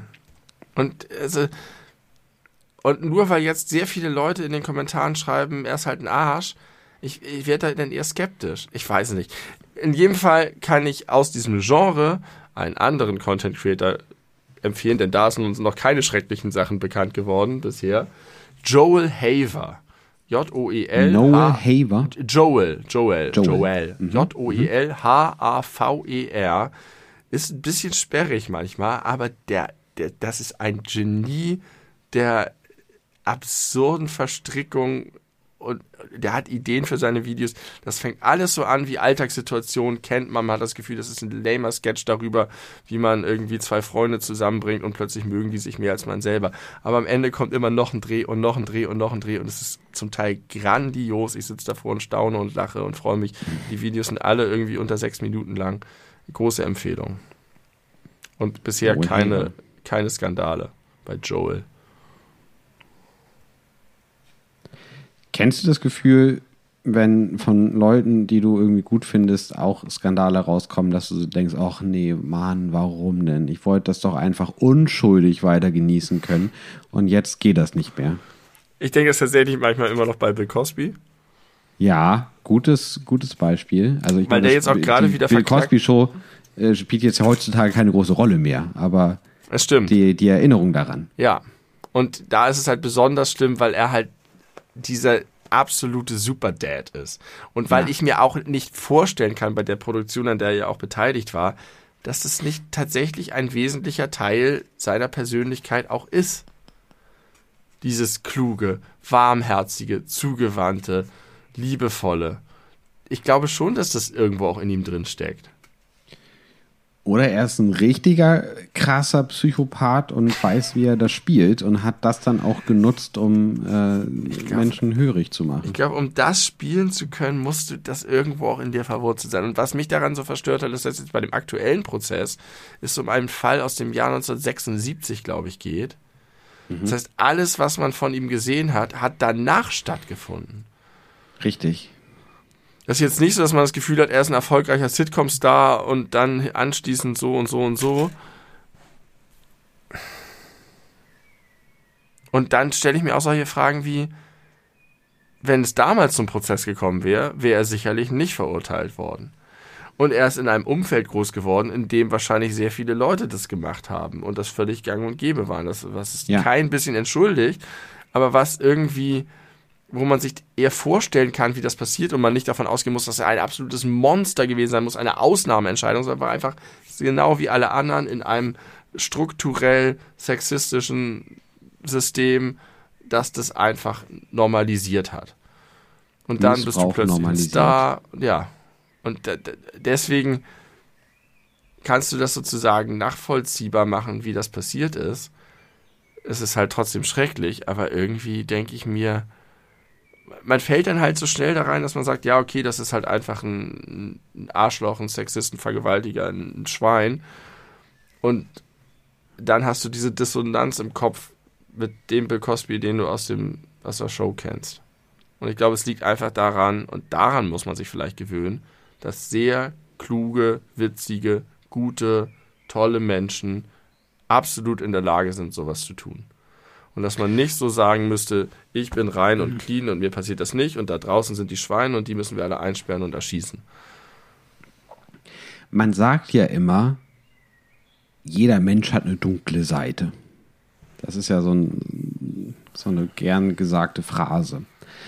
Und ich bin mir nicht sicher, ob das wirklich stimmt. Es stimmt mit großer Sicherheit mit, für ganz viele Menschen mindestens mal für alle äh, Menschen, die, die andere Leute verletzen oder übervorteilen oder so. Aber ich weiß nicht, ob das für, für alle anderen Menschen genauso geht und die sich nur unter, also besser unter Kontrolle haben. Ich, also jetzt, ich kann natürlich immer nur von mir selber ausgehen. Ich glaube nicht, dass ich eine wirklich dunkle Seite habe, die ich aktiv oder passiv unterdrücke, damit die nicht an die Oberfläche gerät. Äh, Peter Fox hat darüber mal einen Song gemacht. Das zweite Gesicht. Da kommt aber auch die äh, Textzeile drin vor, eine Spinne tot duschen, wenn du in der Wanne sitzt. Aber das finde ich nicht dunkel, das finde ich sinnvoll. Vielleicht habe, hat es auch äh, habe ich Probleme mit meiner Definition von böse und ich bin einfach in ganz vielen Momenten böse und sage nicht so selber, ist doch ganz normal und okay, so wie da Warmduschen ja auch völlig normal ist. Ich habe Skrupel inzwischen bei ich Duschspinnen nicht mehr tot, weil ich das als dunkle Seite empfinde. Ähm, ich würde irgendwie denken, man, man sollte vielleicht wirklich weniger auf dieses Aburteilen von Leuten und wegschieben nach dem Motto, da ist der Mensch mit der dunklen Seite und der ist böse. Und ganz viel dafür tun, dass, also du zum Beispiel, bis deshalb hast du keine dunkle Seite in deinem Sinne, weil du in bestimmten Umständen bist und warst. Und nicht, ja. weil du so gesegnet bist von Gott mit einem moralisch überlegenen Gehirn, sondern das hat sich entwickelt aus deinen Erfahrungen, aus deinem Kontakt mit anderen Menschen, aus Überzeugung, dass du, dass du von etwas überzeugt wurdest oder dass du selber was erfahren hast oder was auch immer. Und in einem anderen Kontext hätte, würdest du vielleicht einfach reihenweise Menschen vergewaltigen, keine Ahnung. Ist alles vorstellbar. Deswegen würde ich immer denken, es, es muss darum gehen, eine, eine Struktur zu schaffen, Normen zu verdeutlichen, zu schaffen, äh, Opfer zu schützen und präventiv zu sein, dass, dass sich das nicht auslebt. Dass die Leute eine Alternative haben, dass die Leute eine Perspektive haben, dass die Leute ähm, vorgelebt bekommen, warum Dinge schlecht sind, die schlecht sind und das geschützt wird vor Übergriffen, dass du halt einfach sagst, dieses Ganze mit keine Kultur des Wegschauens und so weiter und so fort. das ist ja, Leute wie Bill Cosby können das ja auch deswegen machen, weil es ermöglicht wird von dem gesamten Umfeld, weil es geduldet wird, auch von den Leuten, die das nicht tun. Und da, das ist die viel erfolgreichere Stellschraube, als Leute einzusperren, Leute zu blamen. Also im Grunde stellst du das ganze Justizsystem so ein bisschen in Frage. Oder Nein, du musst es natürlich trotzdem machen, weil du ja den, du brauchst dir, das ist ja wieder bei unserem 101-Jährigen, du brauchst es ja schon zur Abschreckung und du musst ja auch was tun zum Schutz aktiv, aber das viel langfristig wirkungsvollere, das habe ich doch auch gerade, was war denn das in der Doku gesehen? Mit den ganzen Urteilen. Ach so, ich habe ein Interview gesehen zwischen, der, mein, wir sind heute aber äh, gesellschaftspolitisch, mhm. Barack Obama und David Simon ich glaube, Olli hat mich da reingestürzt, weil er wieder von The Wire angefangen hat zu reden. Und dann bin ich in Rabbit Hole gefahren und habe mir ganz viele Videos über The Wire auf YouTube angeguckt. Unter anderem, wo der Schöpfer von The Wire mit Barack Obama darüber spricht, über äh, Gefängnisse und Strafen und so weiter. Und dass die Gefängnisse halt übergelaufen sind, weil die halt angefangen haben, die ganzen Straßendealer einzusperren. Und dass es halt einfach gar nichts bringt, außer dass die für die eigentliche Strafverfolgung von den wirklich schlimmen Sachen kein, keine Kapazitäten mehr da waren. Mega interessant ja, weiß ich nicht. Das sind die gro großen grundsätzlichen Fragen, die man sich stellen muss als Gesellschaft und die wir uns heute im Podcast der beleuchteten Brüder stellen. Welche Folge haben wir eigentlich heute, Tim? 96. Wir steuern aber ziemlich schnell auf die 100 zu. Jetzt. Stramm auf die 100 zu. Da müssen wir auch gleich nochmal drüber sprechen. Aber wenn wir schon so groß sind, ähm, es gibt ein kulturtheoretisches Modell von Gerd Hofstede, ein Sozialwissenschaftler, der äh, hat eine, also hat, hat die Kulturentwicklung der Menschen oder, oder die, die Menschwerdung in einem Pyramidenmodell dargestellt, was aus drei Ebenen besteht. Und ganz unten, womit man geboren wird, ist die menschliche Natur. Also das alles, was du ererbst, äh, mit welchem Geschlecht du auf die Welt kommst, äh, mit welchen genetischen Voraussetzungen, in welcher Zeit und so. Dann gibt es die darüber liegende Stufe, die Kultur, die erlernte und gruppenspezifisch sehr unterschiedlich sein kann. Und dann kommt die individuumsspezifische Persönlichkeit. Also ein bisschen anders, als du es gerade dargestellt hast, gibt es durchaus auch einen Anteil, der ererbt und nicht beeinflussbar ist von außen. Laut dieser Theorie. Und ich. Das glaube ich auch. Finde sie plausibel. Ja, das glaube ich sofort. Nur um das doch mal wissenschaftlich einzuordnen. Ähm, ich habe eine Frage an dich. Das ist, könnte ein größeres Thema sein, aber vielleicht auch nicht mal schauen. Ähm, ich weiß ja, dass du eine besondere Art hast, äh, Kunst wie zum Beispiel Serien oder Filme oder auch Videospiele zu konsumieren äh, was so das Analytische dahinter angeht. Kannst du das ganz kurz den ZuhörerInnen mal versuchen darzustellen, was dir wichtig ist an einer, sagen wir jetzt mal beispielhaft, guten Serie? Was macht für dich eine gute Serie aus? Ich fände es tatsächlich interessanter, wenn du das versuchst. Erstens, nee. weil du dann vielleicht auf den Punkt kommst, auf den du zusteuern willst. Ich, äh, ich brauche brauch deine Antwort als Grundlage. Du kannst dich kurz fassen. Also ich habe das neulich darauf zugespitzt, dass äh, da ging es um das Thema Spoiler, dass ich gesagt habe, für mich sind Spoiler nicht so wichtig, weil es mir meistens nicht darum geht zu erfahren, wie geht es aus, kriegen sie sich oder nicht, überleben sie, sondern es geht mir darum, wie passiert das alles? Auf welche Art und Weise werden Probleme gelöst oder nicht gelöst? Sind die Charaktere äh, konsistent geschrieben? Sind sie nachvollziehbar geschrieben? Sind sie glaubwürdig geschrieben? Haben sie kluge Dialoge, in denen es wirklich um was geht? Gibt es tatsächlich einen unauswegbaren Konflikt, der aufeinander fährt oder nicht? Oder ist es halt nur Effekthascherei und so? Und ist ein bisschen schwer jetzt in der Kürze zu greifen, aber ich merke sehr schnell und sehr doll, wenn ich etwas gucke oder konsumiere dieser Art, ob mich das überzeugt und mich berührt und mir gefällt. Und dann ist das für mich Interessante, das ist der eigentliche Punkt, warum gefällt mir etwas? Jeder mhm. kann hinterher sagen, der Film hat mir gut gefallen oder nicht. Aber die meisten Leute haben Schwierigkeiten, dann genau zu sagen, warum und sagen, ja, fand ich halt irgendwie unterhaltsam oder ich musste lachen oder war irgendwie spannend oder so. Und ich will halt immer richtig auf den Grund gehen davon, warum mich irgendetwas vielleicht gestört oder begeistert hat. Und das, da beginnt für mich die interessante Auseinandersetzung mit so einem Kunstwerk. Und kannst du noch mal kurz sagen, was dich anspricht an Dingen, die du magst? Wenn du so einen kleinen Kriterienkatalog mal ausstellen müsstest. Ich bin tatsächlich was? am meisten, glaube ich, begeistert von Charakterentwicklung. Also ich, es, kann, es kann Stücke geben, die in einem Raum zwischen zwei Personen finden, die mich mega fesseln. Ich finde es auch toll, eine große Welt zu erforschen mit Politik und allem drumherum, aber eigentlich sind am Ende immer die Momente zwischen zwei oder mehr Figuren, die sich in einem Drama äh, ausspielen, wo man das Gefühl hat, ah, es ist so krass, dass hier ein Konflikt ist und man kann nicht einfach nur sagen, ja, der eine ist halt einfach ein Blödsack oder so, sondern da ist irgendwas, was mit der menschlichen Existenz zu tun hat, was da auf so einem hohen Niveau verhandelt wird. Von zwei gut geschriebenen Figuren, die aufeinander ballern. Und äh, hinterher ist man im besten Fall als Zuschauer emotional ausgelaugt und äh, muss es erstmal verdauen.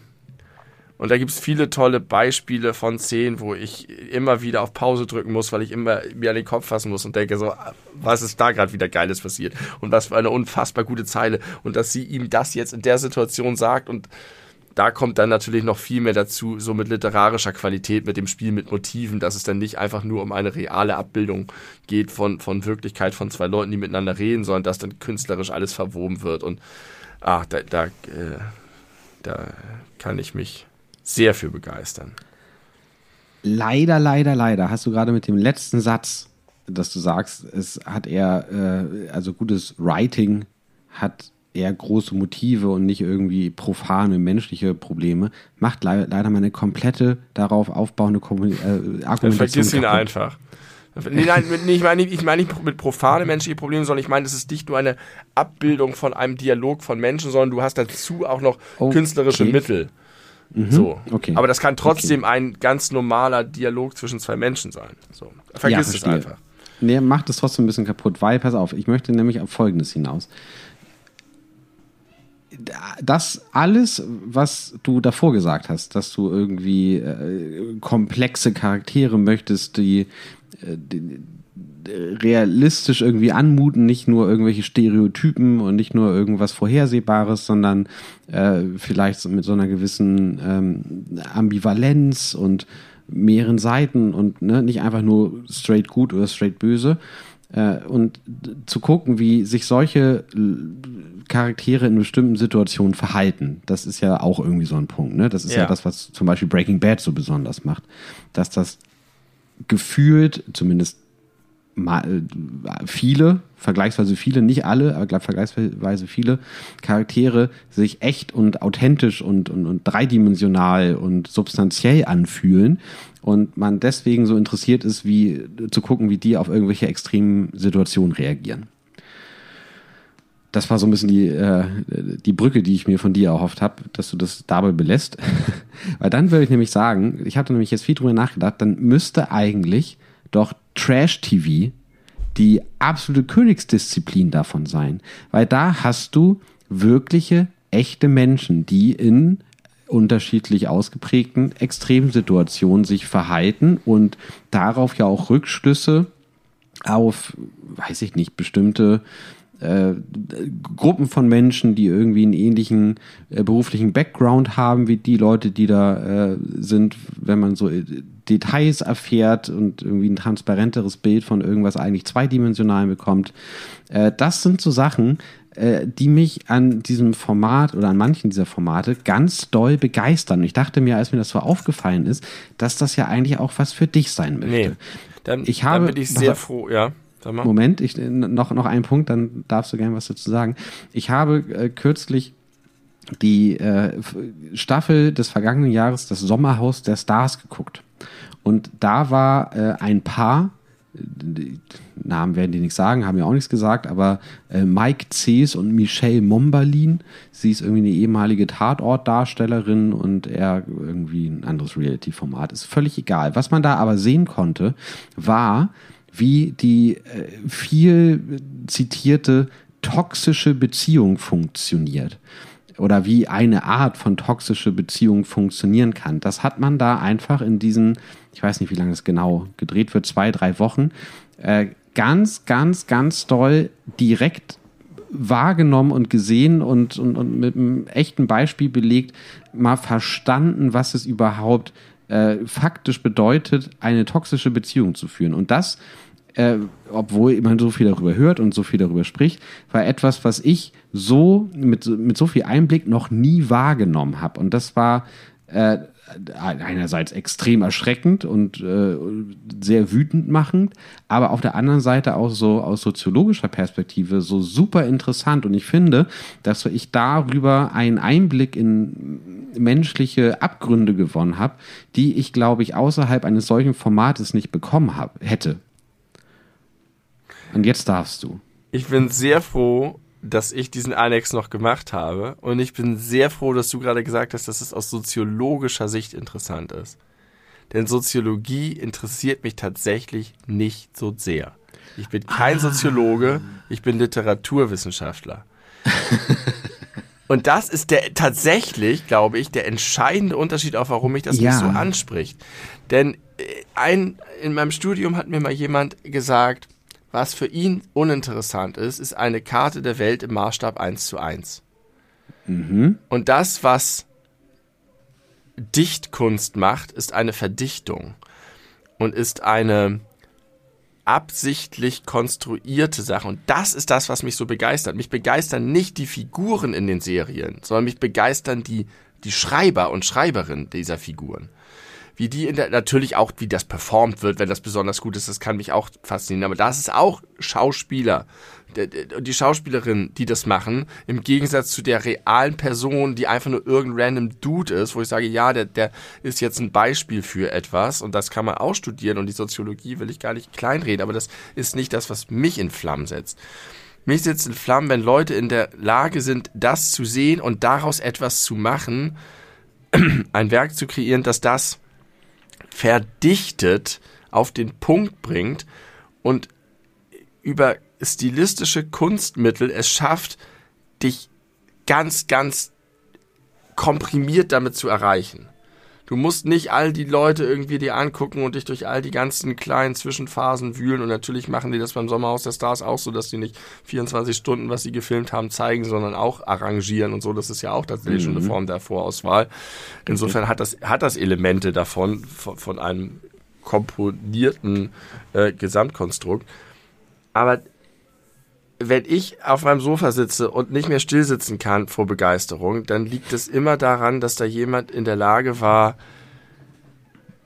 eine Geschichte auf eine bestimmt konstruierte Art und Weise zu erzählen. Und das ist der, genau der Kern von Literatur kann man nicht sagen. Narration, das, das kann, kann überall sein. Das kann auch in einem Song sein. Das kann auch in einem, in einem Spiel und überall sein.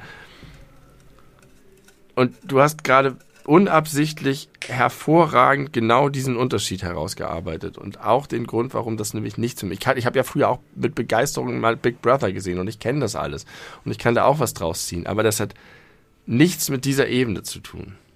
Und das ist super interessant, wie du das sagst, weil das auch ein bisschen vielleicht erklärt, dass wir da manchmal Schnittmengen haben, wo wir uns ganz einig sind und manchmal aber auch irgendwo ein gewisses Unverständnis darüber haben, äh, wenn wir über Begeisterung für verschiedene Sachen reden oder eben das auch nicht teilen können. Ich kapiere es komplett. Ich habe das, äh, glaube ich, mit deinen direkten Reaktionen äh, geschneit, was du sagen möchtest. Dir geht es vielmehr so um die äh, zu verstehen, wie der Gedankengang der Menschen war, die das kreiert haben und irgendwie äh, sich als Mitwisser auch ein bisschen zu fühlen oder als wenn man dann irgendwas voraussieht oder Andeutung versteht, dass man sich dann auch, auch gut fühlt, weil man aufmerksam genug war, was auch ganz vielen Menschen einfach entgeht oder denen das egal ist, was ja auch genauso fein ist. Ja, am besten und ist es sogar, wenn ich überrascht werde. Also manchmal sitze ich da und mir klappt die Kinnlade runter, weil ich ja. wirklich gedacht habe, es könnte sich jetzt so oder so oder so ausspielen. Und dann erwischen die mich mit meiner Konstruktion, wo ich sage, das kann ich einfach nur genießen als Konsument und das hätte ich niemals selber so erdenken können. Ja. Das ist so, ich, ich liebe diese Gehirne dieser Menschen. Das ist so toll. ja, das ist es. Du bist fasziniert von den Gehirnen der Menschen und ich bin fasziniert von den Menschen, die dargestellt werden. Ja. Die sind mir das, das ist auch der Grund, warum es mir am Ende egal ist, ob eine Figur, also es ist mir nicht egal, aber ich bin ja, ich bin ja auch emotional berührt damit, aber ich würde immer sagen, lass die Figur sterben, wenn es der Geschichte dient und mhm. nicht lass sie am Leben, damit man nicht am Ende sagt, oh wie schade, ich mochte den so gerne. Ja immer für die Geschichte. Wenn du die Geschichte verbessern kannst oder so und keine Effekthascherei oder so, du kannst natürlich auch das Gegenteil machen, du kannst die Leute auch für einen billigen Schockeffekt sterben, aber es hat gar keine narrative Funktion, dann ist es doof. Äh, der, der Schöpfer von Babylon 5 hat mal in einem Interview gesagt, dass er am Ende jeder größeren Erzähleinheit oder jeder Staffel im Prinzip eine Pistole an den Kopf jeder Hauptfigur hält und überlegt, wenn ich jetzt abdrücke, hilft es der Geschichte oder schadet es der Geschichte? Und das ist sein einziger Maßstab. Mhm. Und so geht er dann vor. Und ähm, das finde ich gut. Ein bisschen wie bei äh, Game of Thrones, äh, wo allerdings die Antwort, soll ich abdrücken, immer Ja lautet. Ja, aber genau, das, das ist das, was ich meinte. Da, ich, ohne es gesehen zu haben, kommt es einem eher dann so vor, als dass es ein Selbstzweck ist, weil es halt ein Schocker ist. Ähm, und gar nicht unbedingt immer. Aber gut, keine Ahnung. Das ist genau der Kern. Die alte 24-Schule. Aber äh, kurzer Deep Dive in Breaking Bad äh, du hast vielleicht auch schon mal die Geschichte gehört, dass äh, Jesse Pinkman eigentlich nach der Originalvorstellung von Vince Gilligan, dem Showrunner und Schöpfer dieser großartigen Serie, äh, am Ende der ersten Staffel sterben sollte. Und er sich dann während des Drehens der ersten Staffel dagegen entschieden hatte, weil er fand, dass die Chemie, hahaha, no pun intended, zwischen äh, Walter White und äh, Jesse Pinkman so gut ist, dass man das über die ganze Serie erhalten sollte. Wie ja. äh, stehst du dazu? Ja, super. Das, so das, ist ja, das, ist ja, das ist ja nicht so, dass du eine Bibel hast und der musst du folgen bis in den Tod, sondern das ist ein laufender Prozess, in dem ja, das ja. ist ja auch so toll daran. Klar, Showrunner, mega krass, aber du hast auch noch die SchauspielerInnen, die RegisseurInnen, die alle auch noch da in diesen Prozess was mit reinbringen, was unvorhersehbar ist und aus dem dann was Neues erwächst. Und du wärst ja schlecht beraten als Showrunner, wenn du da nicht zugreifen würdest und sagen würdest, alles, was meine Serie besser macht und was meine Geschichte besser macht und was mein Punkt, den ich machen will, stärker hervorbringt, das nutze ich. Und ähm, du kannst natürlich auch andere Effekte haben, wie dann ist vielleicht Jesse Pinkman mega der Publikumsliebling und es wäre total kontrovers, den zu töten und deswegen traust du dich dann nicht. Und dann redet das Studio rein und sagt, nee, mach mal dies und das und das und das kompromittiert dann vielleicht sogar die künstlerische Vision. Aber in dem Fall würde ich einfach sagen, da hat er erkannt, dass seine Geschichte, die er erzählen möchte, davon profitiert, wenn er Jesse Pinkman am Leben lässt. Und ich habe den Eindruck, er hatte recht. Ja. Und er hat was draus gemacht. Und vielleicht wäre die Serie auch ohne Jesse Pinkman super geworden, mit großer Wahrscheinlichkeit, wäre sehr anders geworden. Ähm, aber das, das finde ich toll, dass das so ein, so ein, das ist ja auch krass, das sind solche Millionenproduktionen und du hast trotzdem einen kreativen Fluss, während es entsteht. Ja. Und du hast Leute, die da sitzen, die morgens frühstücken, da hingehen und sagen, wir steuern jetzt um, weil wir glauben, dass das richtig ist. Und dann weißt du noch nicht mal, wie es sich ausspielt. Du weißt nicht, wie das Produktionsteam das verwirklicht. Du weißt nicht, wie nachher die, die, die Kamera und das Licht ist und ob das wirklich am Ende so rumkommt, wie du es dir vorgestellt hast. Das ist aufregend. Das ist, ich stelle mir das sehr, sehr gut vor auch als, als tatsächlich als Tätigkeit. Das ist jetzt nicht die äh, gleiche Art von Serie, aber wir haben ja auch schon mal ganz kurz äh, vor ein paar Folgen über die, oder gar nicht so kurz, über die Friends Reunion gesprochen. Und da lernt man auch, dass sie, die haben das ja von Live-Audience aufgenommen. Ähm, und da haben die häufig wenn die Szenen wiederholt haben, äh, durfte auch durchaus hier und da ein bisschen improvisiert werden oder halt verschiedene Sachen ausprobiert werden. Und dann haben die Leute immer aktiv während, also am Set, äh, das Drehbuch mit umgeschrieben. Immer ausgehend von den Gags, die am besten beim Live-Publikum angekommen ja. sind. Ja. Und das hat halt auch das Produkt ganz doll beeinflusst und verändert. Ja. Irgendwie dreimal die Szene gespielt mit unterschiedlichen Beleidigungen von Chandler und das, was am besten äh, funktioniert hat, haben sie dann einfach übernommen. Aber so würdest du es ja auch machen, wenn du dir das vorstellst, dass du selber eine Produktion hast oder dass wir die Brüder WG machen. Und dann haben wir was und dann klappt irgendwas nicht und wir müssen das nochmal machen. Und dann haben wir eine Idee und sagen, okay, das ist ja viel geiler, lass uns das nochmal so machen. Ist jetzt bei uns jetzt nicht unbedingt der, der Standard, aber man kann sich ja schnell da reindenken, ja. wie man dazu kommt, äh, zu so einer Art von Kreativprozess.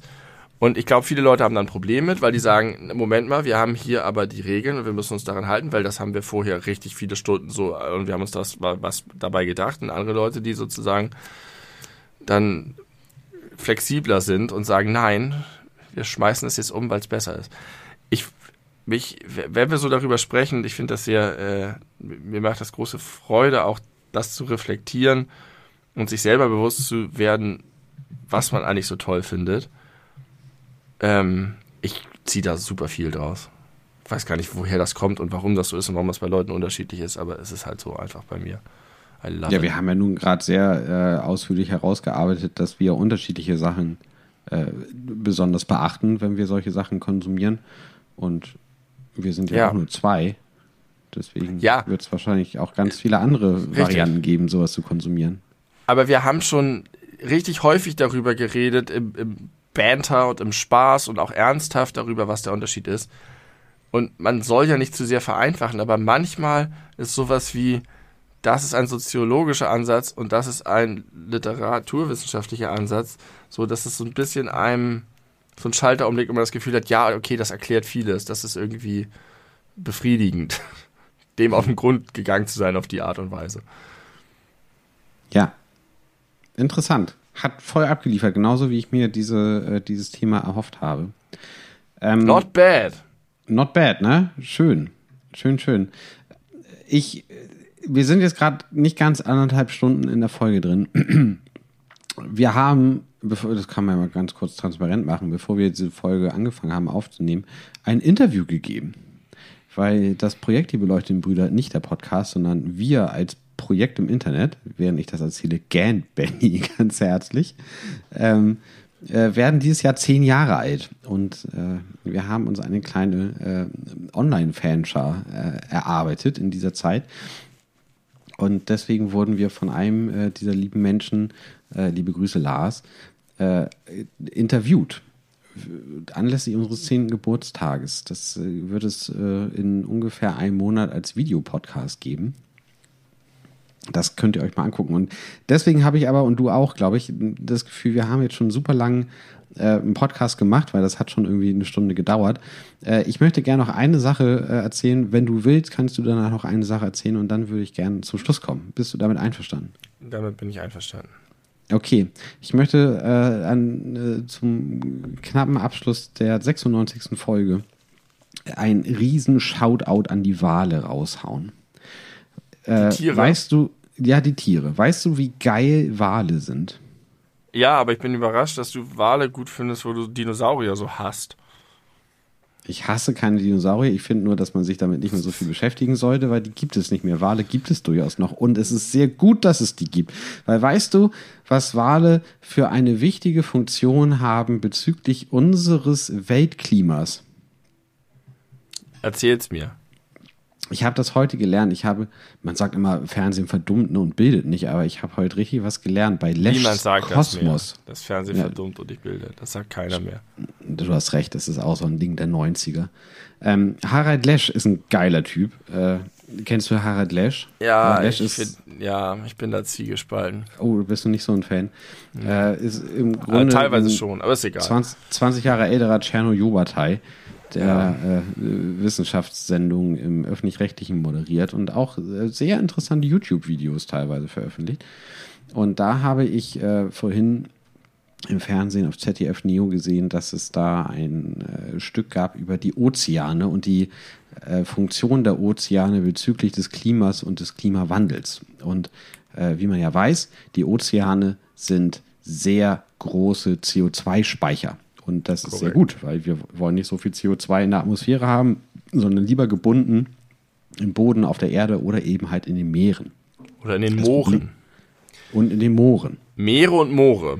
Meere und Moore halten unseren Planeten noch irgendwie am Leben. Und Es ist aber so, dadurch, dass es immer mehr äh, CO2 in der Atmosphäre gibt, äh, gelangt immer mehr CO2 in die Meere. Und wenn CO2 mit H2O äh, reagiert, was kommt dann raus? Richtig, Kohlensäure. Das bedeutet, dass durch diesen stetigen CO2-Anstieg äh, auch in den Weltmeeren äh, die Meere immer saurer werden. Und zwar so doll, dass es sich in den letzten 50 Jahren sogar um 30 Prozent schon versäuert hat die Weltmeere. Und das ist schlecht für sehr viele äh, Tiere, die dort leben, weil die irgendwie sehr anfällig sind, gerade im Larvenstadium für äh, einen schlechten pH-Wert, also einen niedrigen pH-Wert und auch äh, so Korallen und Schalentiere weil äh, das Beispiel, was Harald Lesch gesagt hat, ist, äh, wie gehen Sie gegen Kalk von Ihrer Küche? Natürlich mit der Essigsäure. Und Säure macht einfach Kalk kaputt und somit halt auch Schalentiere und Korallen. Das ist scheiße, weil auch dadurch, gerade bei den Korallen, wieder mehr CO2 in den Meeren landet. Wenn es nur in den Meeren ist, ist das nicht schlimm, aber es gibt noch die große Problematik, dass äh, Leute, also viele Menschen, mit so Schleppnetzen über die Boden der Weltmeere rüberfahren, um da äh, irgendwelche Fische zu fangen. Und das wiederum wirbelt sehr viel CO2 auf, was wieder in die Atmosphäre abgegeben wird. Äh, und man schätzt, dass das, was da pro Jahr aufgewirbelt wird an CO2, in etwa das ist, was auch pro Jahr durch den weltweiten äh, Luftverkehr in die Atmosphäre geschossen wird an CO2. Also das ist ein Fuck-up. Einfach mal diese Fischerei irgendwie aufgeben. Das ist ein anderes Thema. Was Wale tun, Wale essen ganz, ganz, ganz, ganz, ganz, ganz, ganz, ganz viel Krill. Äh, also so, so ganz kleine Lebewesen, die äh, auch in sich, in ihre äh, äußere Schale sozusagen, ganz viel Kohlenstoff und äh, somit auch Kohlendioxid äh, in sich drin vereinen. Wale fressen das ganz, weil die sind riesengroß und die sind, das Essen ist sehr klein. Das heißt, sie brauchen sehr viel davon, um überleben zu können. Ähm, und die essen das auf und es ist so, dass, das habe ich auch gelernt, ein Wal in seiner Lebensspanne so viel Kohlenstoff bindet durch das gefressene Krill und verstoffwechselte Kohlenstoffzeugs wie 1500 Bäume in einem Jahr. Das ist doch ver verrückt. Dazu scheiden die ganz viel aus, was wiederum Plankton füttert, die, wenn sie blühen, CO2 binden aus der Luft. Kennen wir. Bäume machen das ähnlich, aber Plankton kann das auch, wenn es eben halt gut gedeihen kann. Zum Beispiel durch die Wahlausscheidung, was ein wesentlicher Faktor ist.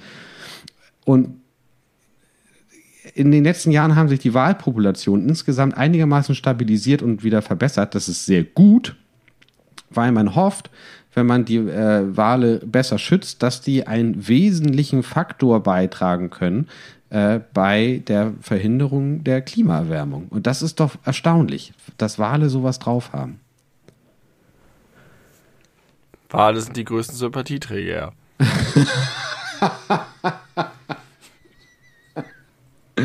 Richtig. Du hast ja, ja, krasse Dinger. Mhm. Gut, dass wir sie haben. Gut, dass sich die Bestände erholen. Ich habe ja gerade gelernt, vor der Küste Australiens haben sich die Grauwal- oder Buckelwalbestände massiv erholt. Sehr gut. Dafür werden in ungefähr zehn Jahren die Nashörner ausgerottet sein. Das ist okay, die binden nicht so viel CO2. Wir unterstützen nur noch Tierarten, die viel CO2 in sich binden.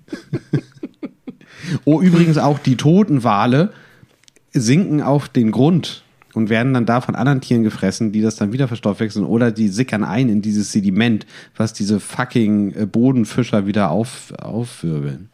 Ja, die Bodenfischer, die muss man wirklich mal häuten. Ja. Ich finde das total interessant. Ich äh, habe da sehr gerne zugehört. Ich wünsche mir aber auch, dass wir bald mal wieder über Themen reden, von denen wir nicht so viel Ahnung haben. Ist gut. Ein bisschen fachsimpeln. Folge bisschen darüber reden, warum Wale wohl so groß geworden sind. Aber ja, Wale mochte ich schon als Kind sehr gerne. Völlig zu Recht, wie ich jetzt heute gelernt habe. Ja. Und ähm, wir brauchen sie. Sie sind unsere besten Freunde. Ich habe manchmal die Vorstellung, dass es so krass ist, dass ich auf demselben Planeten jetzt gerade lebe und atme und bin, wie richtig viele riesengroße Wale. ja. Und ich werde niemals ihren Lebensraum teilen. Ich werde niemals dort sein, aber trotzdem teilen wir ein Ökosystem. Und das ist wunderschön. Und ganz, ja, ganz alienhaft merkwürdig. Schöne, schöne Vorstellung. Weißt du, warum die manchmal so wild aus dem Wasser springen und wieder auf die Oberfläche klatschen? Das weiß Spaß. ich nämlich nicht. Spaß, wirklich? Just also ich glaube tatsächlich, die das Delfine äh, spielen. Ja. Und bei Walen ist es wahrscheinlich ähnlich. Wusstest du, dass Orcas Delfine sind? Vielleicht. Orcas sind die größten Delfine. Ist so. Ähm, ja, hat vielleicht noch eine andere Funktion. Die können geile Schrauben drehen, die haben heftige Moves drauf. Und die platschen immer, das sind die, also die besten Arschbomben der Natur. Wale sind fantastische Tiere. Ich habe ganz viele Wal, was ist was und sonst was Wissensbücher und mein Sohn ist ein großer Wale-Fan, so wie ich es einstmals war. Ja. Schön. Rettet die alles, Wale. Alles über Wale oder alles über das Leben habe ich mir bisher aufgeschrieben. Das Leben so ist ein bisschen da finden Groß. wir was Besseres. ja, hast du, willst du noch, willst du noch irgendwas? Äh, nee, ich finde, das war wunderbar. Ich habe noch viele Sachen, aber nö. Da könnte man auch mal ein Trinkspiel draus machen.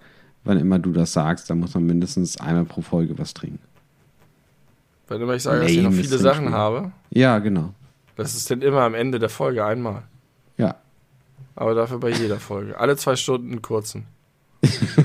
wenn, man, wenn, man, wenn, man, alle in, in, in, Reihenfolge hört, so alle hintereinander weg. Ja. Okay, äh, wir, dann, wenn wir 80 sind. Dann möchte ich gerne nochmal, ja, da haben wir auch ganz viel Zeit, da bewegen wir uns auch langsam. Genau. da sitzen wir auf einer Parkbank, hören unsere Podcasts und machen irgend so ein Trinkspiel daraus. Nicht, wir, wir hören die nicht, wir machen Folge 4932 und überlegen, was wir zur 5000. Folge veranstalten. Die beleuchteten Brüder React to Folge 95 heißt die dann. Irgendwann müssen wir, wir müssen versuchen, den perfekten Zeitpunkt abzupassen, wo wir genau die Hälfte der Folgen ja. gemacht haben, dass wir noch dann von vorne nochmal alle als React-Folgen raushauen können. Da müssen wir nichts ja. Neues mehr machen, außer eben halt die React-Folgen. Aber das ist ja, ich meine, was ist denn der Unterschied? Ob wir nur uns nicht vorbereiten auf eine React-Folge oder nicht vorbereiten auf eine normale Folge? Macht ja nun wirklich, also wir müssen halt keine Handy-Notizen mehr machen. Aber vielleicht wollen wir das auch. Keine gute Idee. Wir werden sehen, wie es ist, wenn wir 80 sind. Dann denken wir vielleicht an diese Folge 96 zurück und denken, ja, coole Jungs. Gut, dass es noch Wale gibt. Gut, dass es noch Wale gibt und sie äh, das Klima gerettet haben. Oh, mein, meine AirPods gehen, äh, gehen leer. Ein eindeutiges Zeichen. Benny, vielen Dank. Es war wundervoll. Ähm, ich möchte einen herzlichen Gruß rausschicken an alle Menschen, die gut zu ihren Mitmenschen sind. Und einen ganz kleinen, liebevollen Mittelfinger an den sehr, sehr, sehr, sehr alten Mann, der sich vorhin in der Supermarktkasse einfach wie selbstverständlich zwischen äh, mich und die Person vor mir gedrängelt hat, obwohl hinter mir sogar noch jemand stand. Der einfach, also das war so geil, das war so dreist, einfach mit seinem Wagen, wo aber auch nur zwei Weißweinflaschen und eine Bildzeitung drin lagen. Äh, der war bestimmt Mitte 80. Hörgeräte hat ganz klischeehaft mit sehr viel Kleingeld bezahlt, hat noch sowas gesagt wie: Hier, ich gebe ihm das mal in die Hand, sehen Sie mal, ob das reicht. Und Meinst du, der saß heute Abend mit der Bildzeitung auf seinem Sessel und hat eine Flasche Weißwein ausgetrunken alleine? Ja, denkbar. Und, denkbar und glaubst ist du, sein Leben wäre besser, wenn er dabei eine ganze Folge beleuchtete Brüder-Podcast gehört hätte? Hm, glaube ich nicht. Ich glaube, wir nee. sind kein Podcast für BildleserInnen. Ja, vielleicht sollten wir das werden. Nein. Mach mal so ein soziologisches Experiment. Du, ich, ich soll das machen? Wir machen das. Wir zusammen, wie? Besuchen, weiß ich auch noch nicht. Der geht mir noch Okay, alles klar. Äh, weitere Infos dazu und zu unserer 100. Folge. Vielleicht in der nächsten Folge. Danke für die Aufmerksamkeit. Danke für den Podcast. Äh, wir hören uns in spätestens zwei Wochen wieder. Bis dahin, gehabt euch wohl.